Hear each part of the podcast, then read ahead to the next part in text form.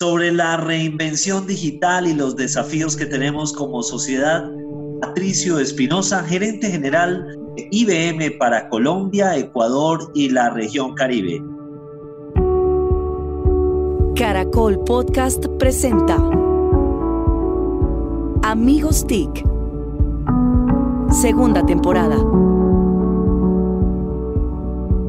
Buenos días, buenas tardes y buenas noches. Un saludo muy especial a todos los oyentes de Amigos TIC, podcast de tecnología, innovación, emprendimiento y transformación digital.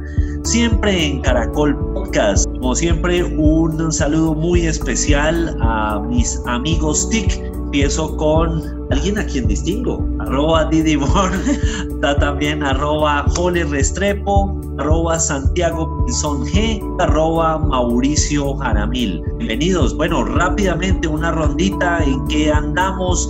Eh, Jole, Hipercubus, ¿cómo va todo? ¿Cómo va la movida?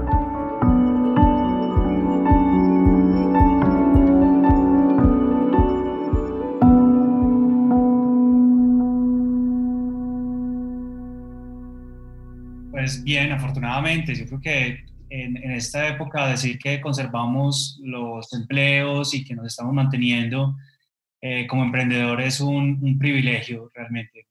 Estamos pues muy, muy felices eh, por eso, afrontando unos retos muy interesantes. De hecho, uno de ellos con, con Red Hat, que se va a conectar mucho con, con esta conversación que vamos a tener a continuación.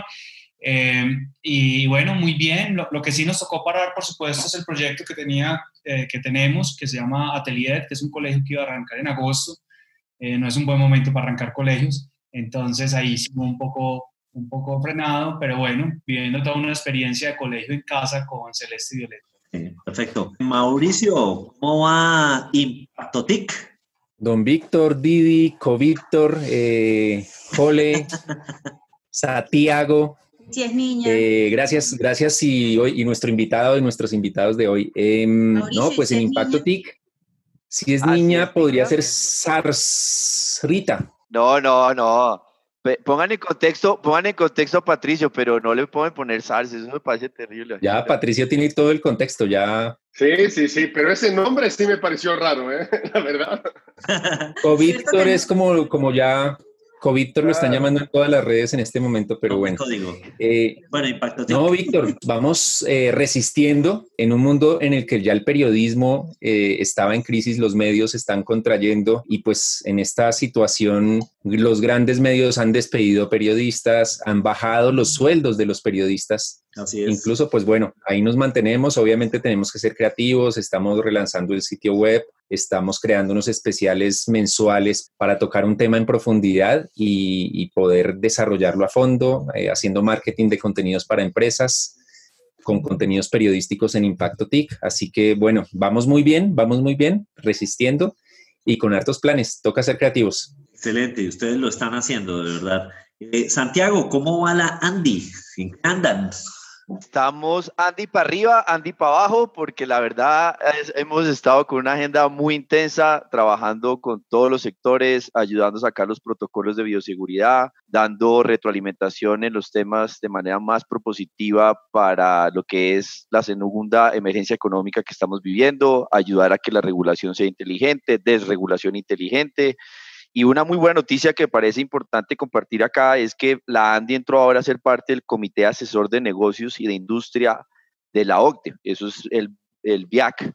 Eh, por sus siglas, y eh, en ese orden de ideas es el gremio que está sentado ayudándole a la OSD. Colombia entró a la OSD hace pocos días oficialmente, entonces también es un espacio, una instancia muy oportuna para lo que están haciendo otros países eh, en temas empresariales y en políticas públicas en, en este reto que estamos teniendo de COVID-19 y pues ahora nuestro rol desde la ANDI, desde la Cámara de Industria Digital de Vicepresidencia de Transformación Digital es esa agenda que pueda hacer también acá para, para ayudarnos a tener una economía sana, a, a proteger la vida y salir adelante. Entonces, Andy para arriba, Andy para abajo. Muy bien, muy bien, muy bien.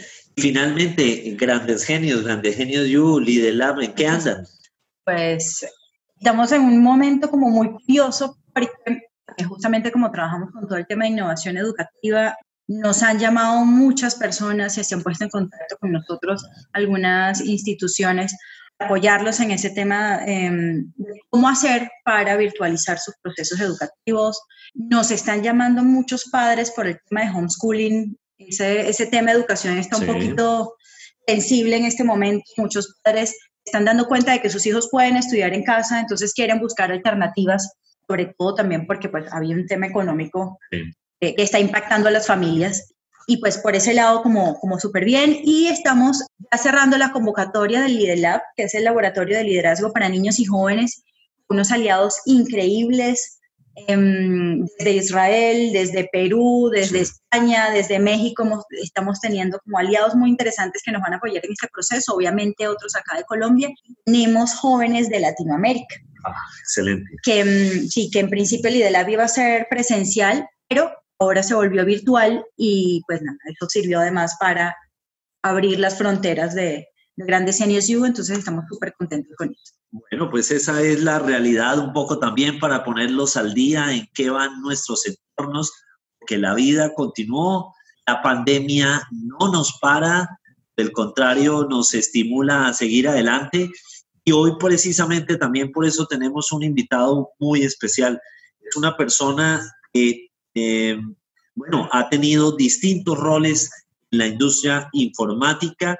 Se desempeñó como gerente comercial de IBM Suramérica, de habla hispana. Allí lideró la fuerza de ventas, la estrategia de implementación de tecnologías disruptivas, como ya sabemos, inteligencia artificial, cloud, blockchain, para varios países de la región. Este invitado es un ecuatoriano, es graduado en finanzas de la Universidad Estatal de Troy, en Alabama, y cuenta con un MBA de la Universidad de Columbia en Nueva York. Actualmente tiene un rol muy importante, a pesar de que ha pasado por varios cargos de esta importante compañía, como es el Blue. Nuestro invitado es Patricio Espinosa, gerente general de IBM Colombia, Venezuela y región Caribe. Patricio, bienvenido a Amigos TIC.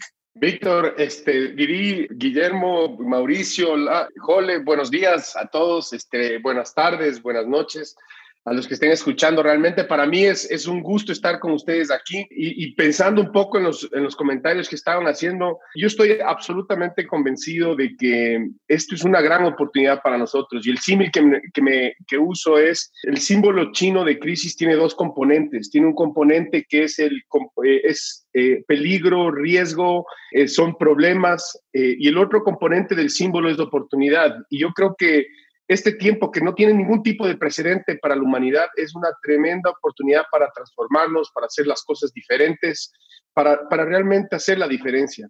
Y se une mucho con, otra, con otro concepto que, nosotros ya vemos que, funciona desde hace mucho tiempo, que es la era del co, que es la cooperación, la, la colaboración, la co-creación. Y, también es el momento de hacer las cosas juntos. O sea, yo, yo creo que este es una, representa una, una gran sacudida para la humanidad y es una oportunidad para que todos salgamos mejor. En IBM estamos trabajando en muchos frentes y podemos, vamos a conversar un poquito más, pero estamos tocando temas de educación, estamos tocando temas de cómo ayudamos al gobierno con la investigación, cómo ayudamos al, a los gobiernos a, a, descomprimir las líneas de comunicación a través, usando tecnología de inteligencia artificial. Es el momento de estar cerca de nuestra gente, de nuestros colaboradores, de nuestros clientes, de nuestra familia. Entonces, es un momento diferente, es un momento especial, digámoslo así, pero es un momento para crecer y eso es lo que estamos aprovechando. Y muchísimas gracias por la invitación, estoy feliz de estar acá. Bueno, muchísimas gracias Patricio. Hacía rato queríamos tenerlo aquí en, Amigos TIC y sí, coincidimos, yo creo, estamos en eh, tiempos del CO, ahora pasamos al COVID. Y pues. Sí, imagínate, qué coincidencia. Me encantó esa toca, Nos toca coexistir justamente con esta situación. Eh, yo creo que, y, Santiago ahí también nos, nos puede contar un poquito que de alguna manera también ustedes en la ANDI como gremio se han venido articulando con fabricantes, donde IBM también ha sido un jugador, imagino yo, eh, bastante particular. Pues una maravilla contar con Patricio. Eh, disfruto siempre poder conversar con él, un maratonista, sabe uno que tiene la visión a largo plazo, eh, no está corriendo, sino lo que está haciendo es trotando para que estemos mejor como sociedad y como país. Sí. Eh, hoy estamos de, bicicleta. Ah, bueno, bueno, ahí estamos siendo disruptivos, estamos siendo disruptivos. Claro, hay, que innovar, ¿no? no, Hay que transformarse. Y no nos podemos quedar quietos. Exactamente, Santiago. No, creo que en el contexto que nos está diciendo Víctor, es, es muy valioso ver una empresa que lleva tantos años en Colombia, que precisamente es una de las que tiene más patentes en el mundo, que es líder en esa materia, eh, combinando su portafolio de, de, de, capacidades. Eh, por eso uno ve que IBM está en otra era donde, por ejemplo, acaba de lanzar de manera gratuita eh, OpenPTEC, en el tema precisamente de ayudar a algo que aquí todos compartimos. Si esa nueva generación en el presente está aprovechando a tener esas habilidades, pues son los futuros emprendedores y las nuevas capacidades de las empresas. Entonces, desde la ANDI hemos visto de manera muy valiosa, lo digo abiertamente, aparte que es afiliado nuestro, para hacer el disclaimer ahí, eh, uno ha visto, by the way, uno ve cómo IBM se está reinventando de manera permanente y por eso, insisto, el mensaje de las patentes. Pero en el tema de educación, no sé si Patricio nos pueda compartir un poco más y profundizar qué implica ese Open Tech, por decirlo así, eh, que ayuda tanto a que estemos en mejores circunstancias. Y por el otro, así aprovechando las preguntas de Mauricio, que es una A y una B, eh, la pregunta 1B sería, eh, ¿cómo estás viendo esa, respuesta de, Colombia, por ejemplo, en esas instancias donde están trabajando de manera tan cercana otras compañías en las que tú haces parte en ese consejo, asesorando al gobierno a tomar las mejores decisiones con la data? Sí, es, muy gracioso, Santiago, me, me hiciste acuerdo cuando hacen las, nosotros hablamos con los analistas eh, y tienen el call de, resultados, la llamada de resultados, siempre dicen, por favor, no hacer preguntas que sean compuestas. Solo una pregunta, pero igual tuviste que hacer las dos preguntas, ¿no? Eh, es porque me la anticipé a Mauricio, te estoy poniendo en ambiente. Ya, bueno, buenísimo, buenísimo, buenísimo. Perfecto, me encanta. A ver, Open PTEC, este, este tema es algo que, que realmente a, a, mí personalmente me apasiona. Nosotros hace más de dos años arrancamos, el Colombia fue el primer país en Latinoamérica donde arrancamos el programa de PITEC. El programa de PITEC lo que busca es tratar de llegar a los, a los chicos que están entre 14, 13 a 18, 17 años, más o menos 14, 17 años. Y nosotros eh, en las escuelas les, les, ayudamos, les enseñamos todo lo que es las tecnologías nuevas, temas de la nube, de inteligencia artificial, temas de, de cloud, eh, perdón, cloud también tenemos este blockchain.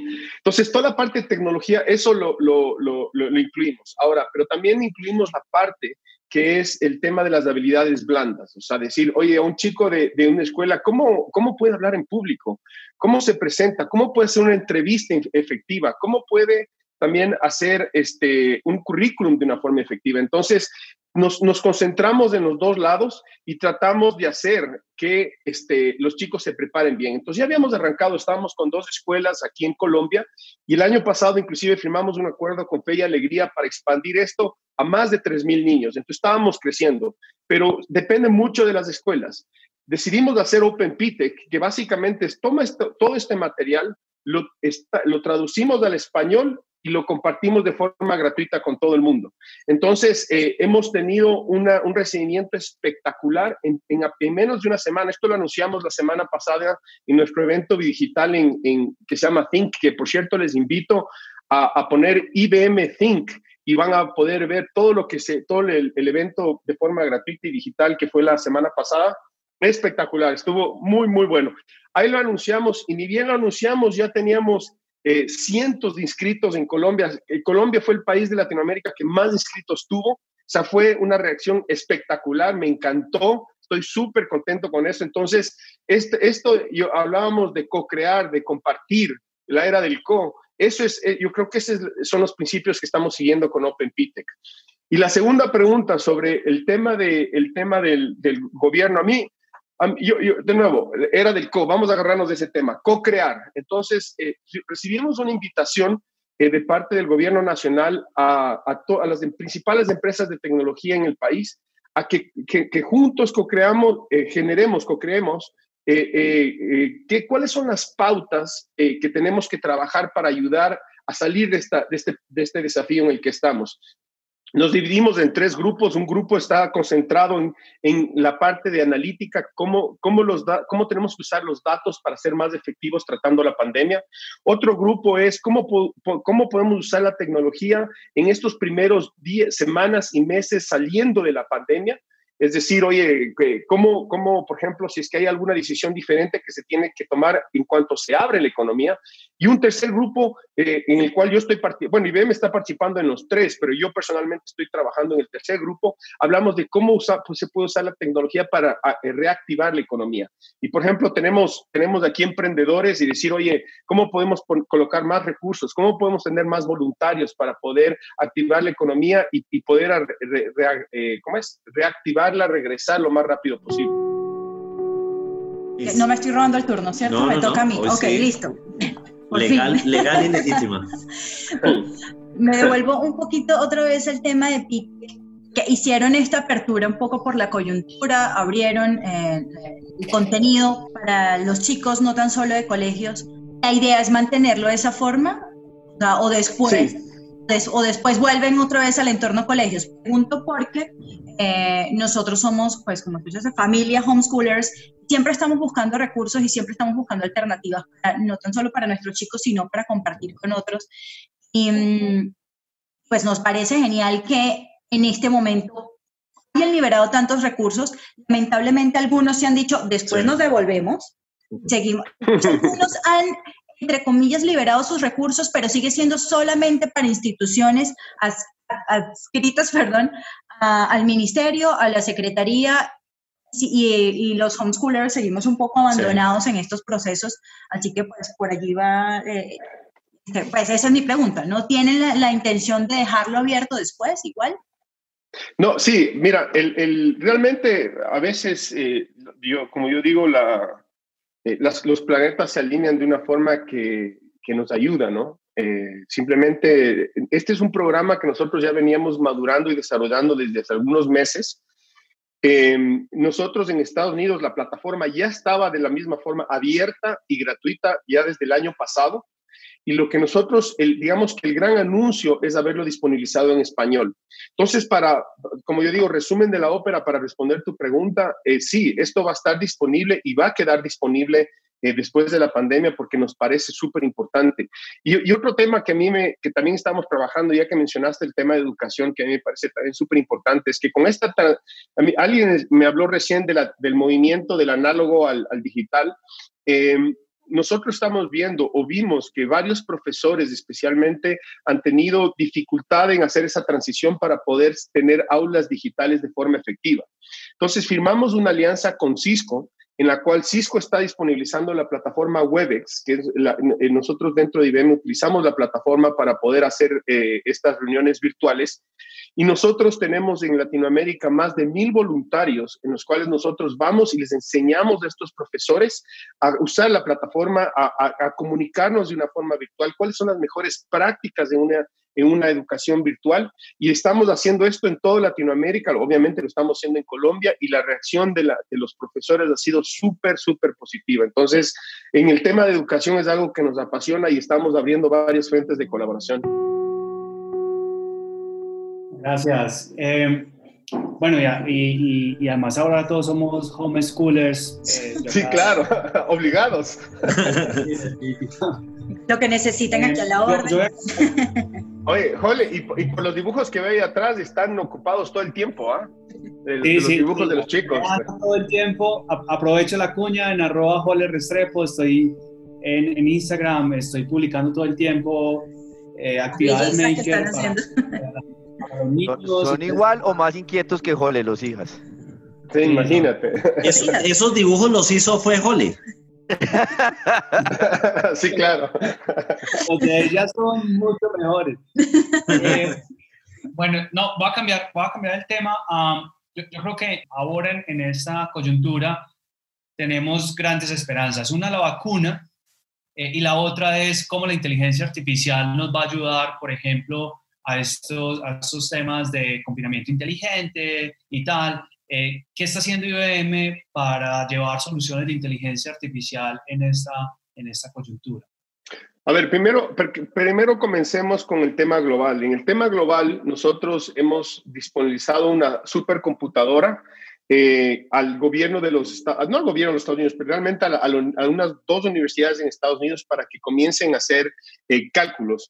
Para que tengas una, idea, eh, Jole, esta computadora tiene una capacidad de hacer 3 trillones de operaciones por segundo, o sea, es, realmente algo brutal. Y lo que los científicos hicieron es que arrancaron con 8.000 componentes, analizando 8.000 componentes para ver si eso podía, cómo esto se cómo el, virus se comporta con, con, esa mezcla de componentes. Y en muy corto plazo nosotros pudimos tener, este, pudimos identificar que 77 de esos 8.000 componentes realmente son efectivos en términos del, del tratamiento y ahora se comienza una segunda fase de la, de la, prueba de los resultados de esos exámenes. Entonces, eso a, nivel global creo que es algo súper interesante que, que estamos haciendo. Ahora, mencionabas el tema de inteligencia artificial. En lo que es inteligencia artificial, nosotros estamos súper orgullosos. Hablamos de eh, Santiago del tema del gobierno, de este, de, este colaboración que estamos haciendo con otras empresas. En otro frente, conversando con, con, el equipo del gobierno, nos estaban comentando de, las, de la problemática que tenían con la línea 192.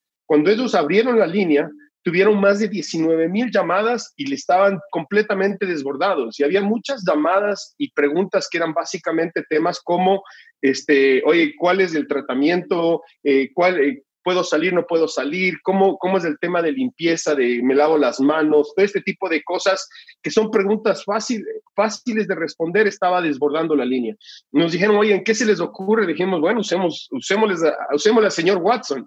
Entonces, eh, a través de inteligencia artificial y realmente en un tiempo récord, en menos de dos semanas, un equipo de IBM en colaboración muy cercana con el gobierno disponibilizamos Cori, que es un asistente virtual inteligente que lo que hace cuando tú te metes a la página web del, del, gobierno donde está toda la información del, del COVID-19, tú puedes hacerle preguntas al chatbot y entender eh, rápidamente, tener las respuestas y así pudimos descomprimir un poco las llamadas que estaban entrando que estaban entrando al, al, al, call center. Entonces, creo que estamos abriendo varias frentes, Jole, y eso es lo que estamos haciendo en este momento con inteligencia artificial. Importante también, Patricio, lo que ustedes eh, en colaboración con una startup de origen chileno eh, hicieron alrededor de Health Chain. tiene mucho, mucha pertinencia en un momento como estos eh, para el mundo. Cuéntanos un poquito, Patricio, sobre eso. Sí, a ver, primero pensemos un poquito el, el concepto de, de, de blockchain, ¿no? El tema de blockchain básicamente lo que es, es, es, es, un concepto, es la tecnología que está atrás de mucha de la innovación en el mundo, es la tecnología atrás de las criptomonedas, o sea, que soporta todas las criptomonedas en el mundo. Y básicamente nosotros estamos, Víctor, absolutamente convencidos de que el impacto que el, que el, Internet tuvo en la información, cómo la democratizó, el, blockchain va a tener en todo lo que es la, forma de hacer negocios, de transaccionar, porque lo que hace es que genera confianza entre los actores de un ecosistema.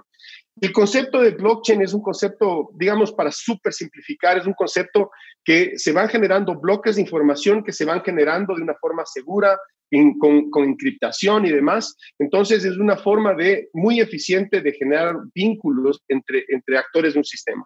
El, el tema, el tema que, está, que anunciamos la semana pasada también es básicamente con esta empresa está usando esta información para básicamente crear una historia clínica. Entonces se va a ir acumulando poco a poco la información y así es información que va a ser segura, que va a ser tuya. O sea, tú como paciente, Víctor, vas a poder cuidar de tu información, pero cuando vayas donde, donde un doctor ese doctor no va a tener que hacerte todos los exámenes de nuevo porque va a tener tu historia clínica ahí y va a poder, y va a poder ver la información, saber cuáles han sido los tratamientos, los desafíos que has tenido de salud en el pasado y tener un tratamiento más efectivo. Ahora, no, destaco muchísimo el tema, de la, del, eh, el tema de privacidad de la data, porque la data es de la persona. Entonces, es, es realmente un, algo muy disruptivo, un concepto diferente y del cual estamos muy, muy contentos de ser parte de ese, de ese anuncio. En el, en hablar a Mauricio que está que se habla, pobrecito. Sí, sí, sí, por favor. en el contexto global, pues a todo el mundo tomó por sorpresa esta pandemia y uno esperaría que, con toda la tecnología que hoy tenemos, pues eh, todo evolucione mucho más rápido. Han aprovechado los gobiernos del mundo, las instituciones, todo el poder de la tecnología de hoy, inteligencia artificial sobre todo, por ejemplo, para prevenir nuevos brotes, etcétera, etcétera. O algo ha faltado. Sabemos que no todo es tecnología, también, también cultura, educación. ¿Y se le ha sacado todo el potencial a la tecnología hoy? Sí, Mauricio, mira, eh, a ver, cuando hablamos de, la, de un poquito de lo que es la transformación digital, o nosotros ya le llamamos la reinvención digital, el principal desafío de, esta reinvención no es la tecnología, definitivamente. O sea, la tecnología hoy ya es por temas de costos, por temas de, facilidad de uso. Yo creo que todos los fabricantes de tecnología, eh, los grandes fabricantes, estamos haciendo un trabajo bueno en, en, hacer que la tecnología sea asequible y sea fácil de usar. El mayor desafío es el tema cultural, o sea, el tema de, cambiar la forma en la que uno hace las cosas. Y ese es, ese es el principal desafío. Ahora, yo creo que todos reconocemos que el, que el COVID ha sido un acelerador de esa transformación digital. O sea, lo, que, lo que ha terminado sucediendo es que las empresas se han visto obligadas a transformarse y han comenzado a hacer muy rápidamente. Yo he visto muchas empresas que en cuestión de, de, Mira lo que hicimos con el gobierno. En dos semanas teníamos un chatbot, un trabajo que normalmente puede tomarte tres, cuatro meses. En dos semanas ya estaba el productivo. Entonces, está acelerando. Con respecto a tu pregunta sobre el, tema, el uso de la tecnología, yo creo que es, dentro de toda una situación tan incierta y que está cambiando de una forma tan rápida, los gobiernos están haciendo un, buen trabajo en el uso de la información, pero todavía falta mucho por, hacer. Lo que, sucede es que todo... Eh, todo se está acelerando. Para que tengas una un, un, dato interesante, desde el momento que el COVID arrancó, la cantidad de spam que se está generando se ha, multiplicado en seis mil veces. O sea, nosotros estamos viendo que eh, entonces eso también genera mucho más tráfico, más data, más información, más ruido en el sistema, que es un desafío que todos tenemos que lidiar para poder eh, sacar ese ruido y poder abstraer la data. Pero yo creo que los gobiernos están haciendo un trabajo razonable, bien, y obviamente las empresas de tecnología estamos todos ayudando para poder potenciar ese uso de la data. De acuerdo. Patricio, por ahí me contaron, para cambiar un poquito de tema, que le gustan los desafíos, que le gusta los retos grandes, que le gusta escalar. ¿Cómo fue esa subida a la montaña más alta de Ecuador?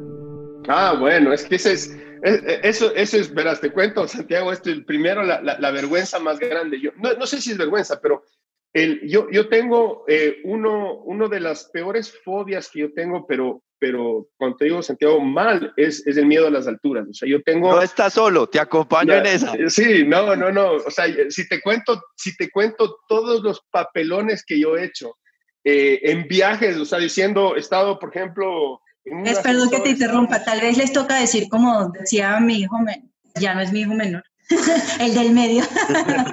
el del medio, sí. El del medio. Cuando estaba chiquito, que...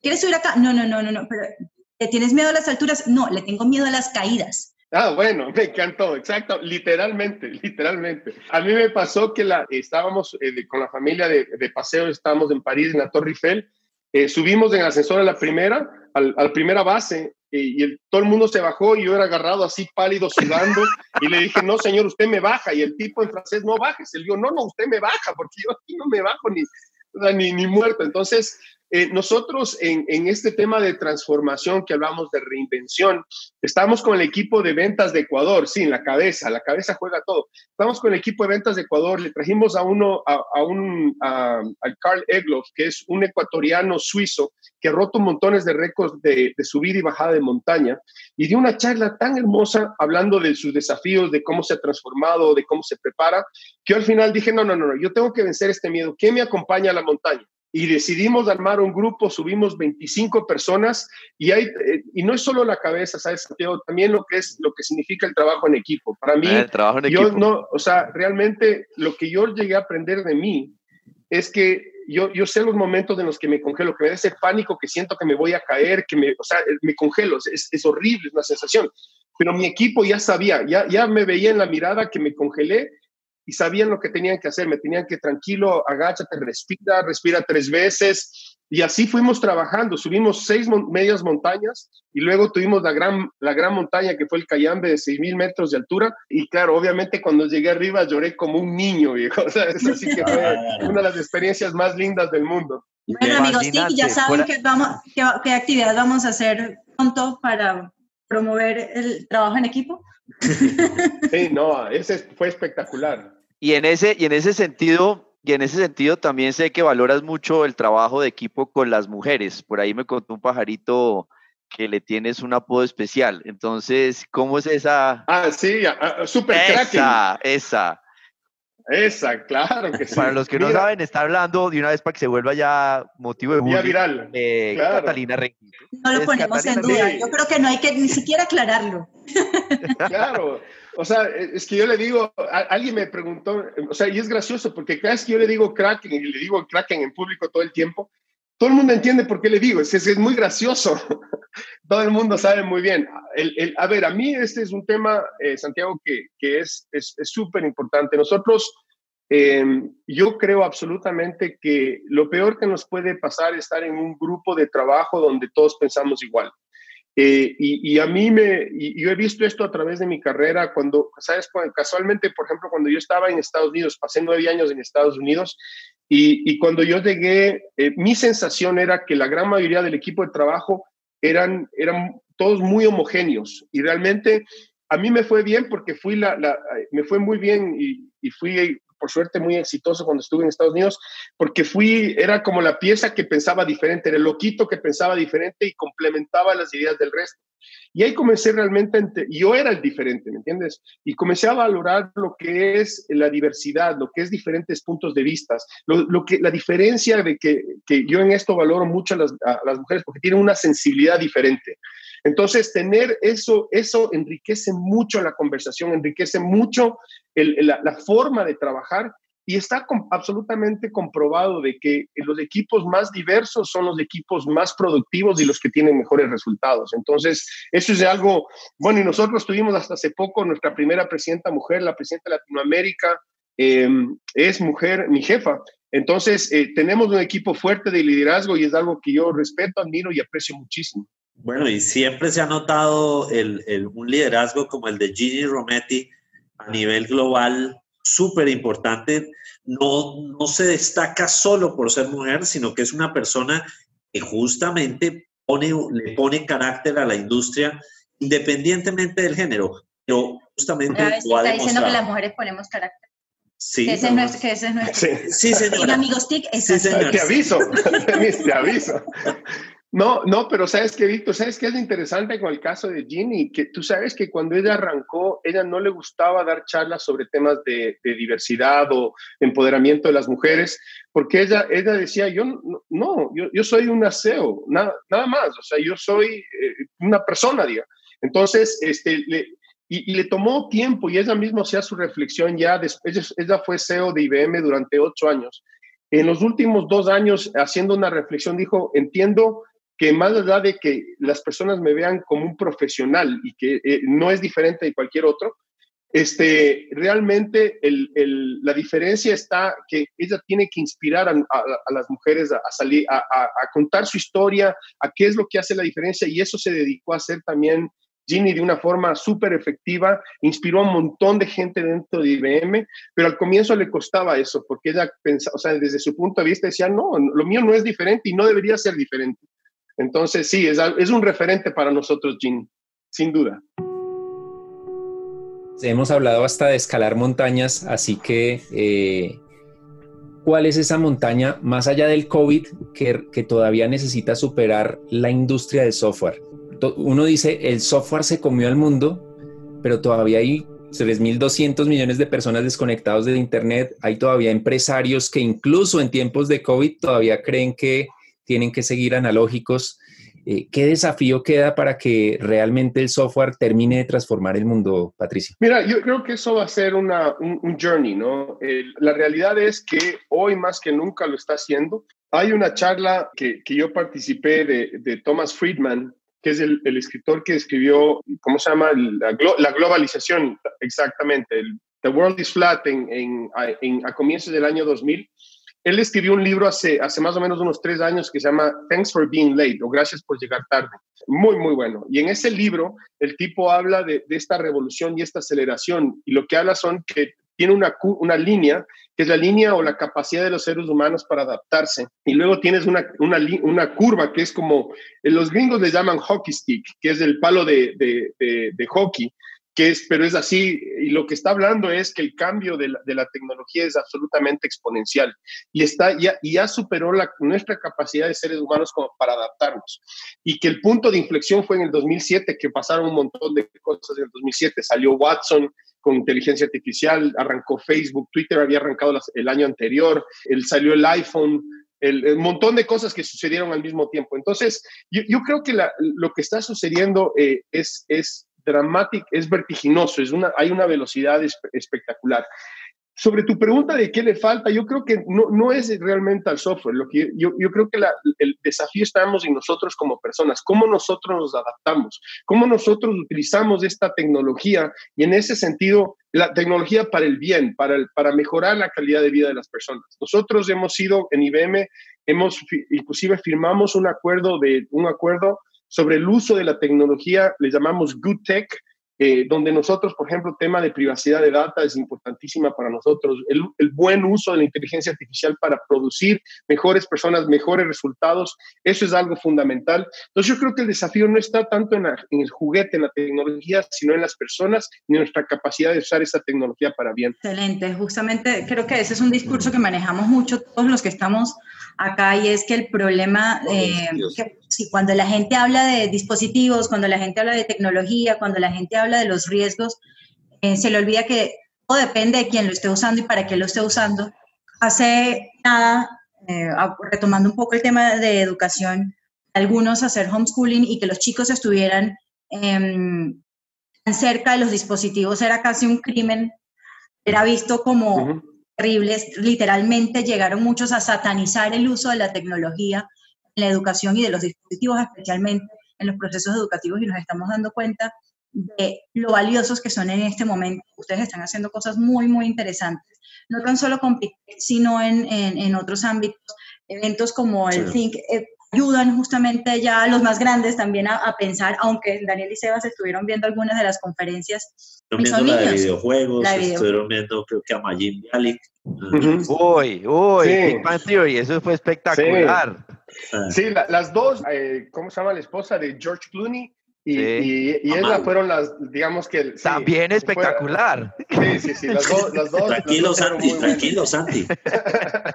Ay, es que es divina, nada que hacer. Yo lo digo, es preciosa esa mujer. Si la vieron solo por eso también vale.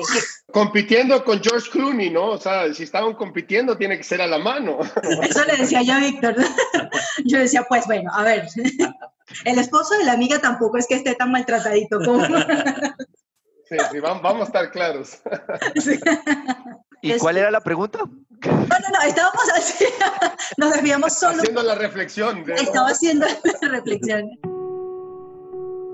Eh, Juan Manuel Wilches compartía ayer un, Twitter, eh, un trino, que habla de un estudio de McKinsey que decía que en estas últimas ocho semanas lo que hemos ganado en digitalización es comparable con cinco años eh, en un contexto normal. Entonces, realmente eh, ese, ese proceso acelerado ha sido increíble y se vuelve definitivamente una oportunidad.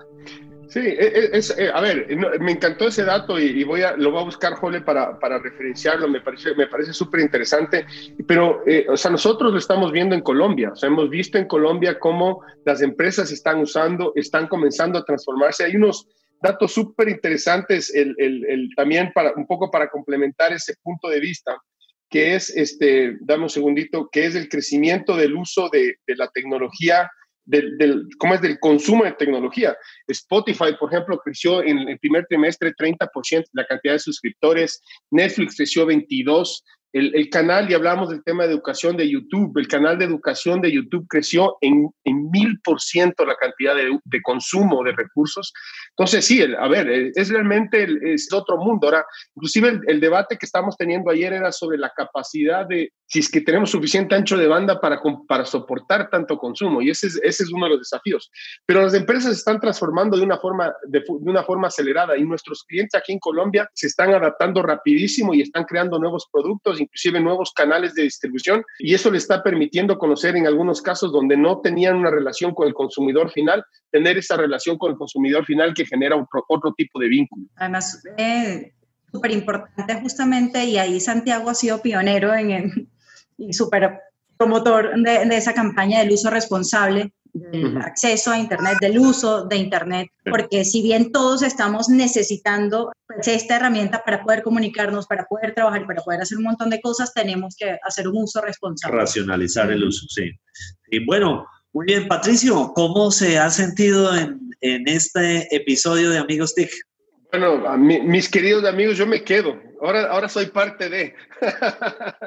no, no, la, verdad, les quería agradecer eh, por el tiempo. Realmente me, he divertido mucho. Es, yo siempre, a mí me gustan estos espacios porque son una, una oportunidad para aprender y realmente aprendí mucho eh, de ustedes, de las preguntas, de las cosas que están viendo y, y, y, también les agradezco porque nos da una oportunidad para compartir lo que estamos haciendo en IBM. Yo creo que en el, en el que comenzamos, ¿no? La era del co, yo creo que es el momento para colaborar, para co-crear, para, este, para trabajar en conjunto y, y, y, de esa forma poder en, como, como sociedad pasar este momento complejo que estamos viviendo y aprovechar de que todas estas promesas que estamos haciendo, todos estos aprendizajes que estamos teniendo en este momento se mantengan en, una vez que esta, superemos esta pandemia, que esa es una de, de, las preocupaciones. Yo sé que va a ser una nueva normalidad, pero que espero, esto, espero que no sea como el año nuevo, ¿no? que uno dice, oye, voy a bajar de peso, voy a bajar de peso, y, y, me ven como estoy, ¿no? No he bajado una liga. No, no, estás bien. Además dijiste la era del